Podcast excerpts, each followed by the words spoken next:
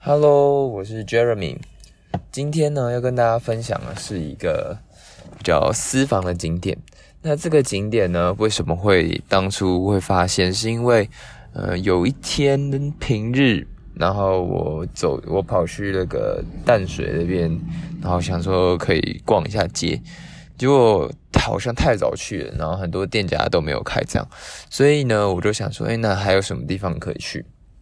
然后就上网搜寻一下，然后我就在那个 IG 上面搜寻到这间，就是今天要跟大家分享，就叫做元道观音寺。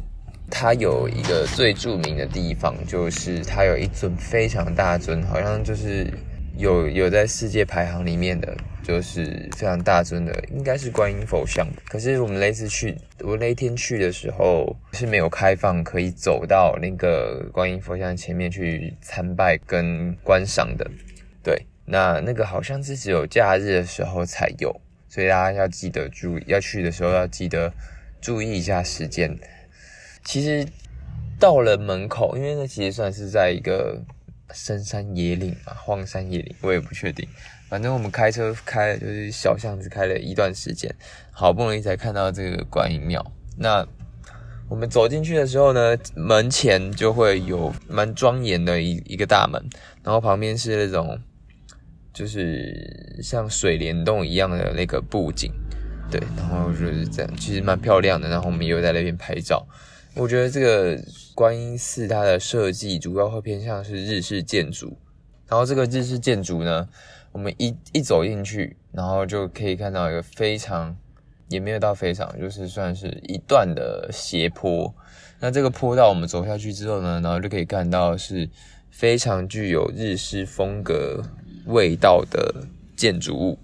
然后在这个日式建筑物前面呢，然后也有一些有一个池塘，然后池塘上面有个小桥，里面有一些呃鲤鱼吧。对，可是那边是不开放喂鱼的，对，所以大家去到那边不要就是带着自己的吐司或鱼饲料丢下去，因为可能我们寺庙那边也有，就是院方可能也有一些考量，可能因为水质的关系或者是怎么样，所以大家也就尽量不要丢下自己的一片爱心想去，想说诶把那个鱼喂大一点这样子，就，享受喂鱼的乐趣，我们可以去到其他地方。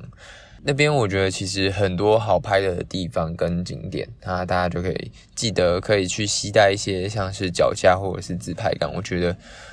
会对于我们的取景角度、光线那些会更有帮助一点，因为不是每个人都有人体脚架的嘛。对，那一天过去的时候，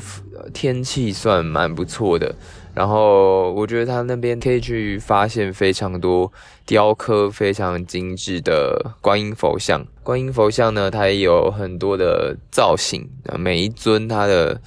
呃风格都不太一样。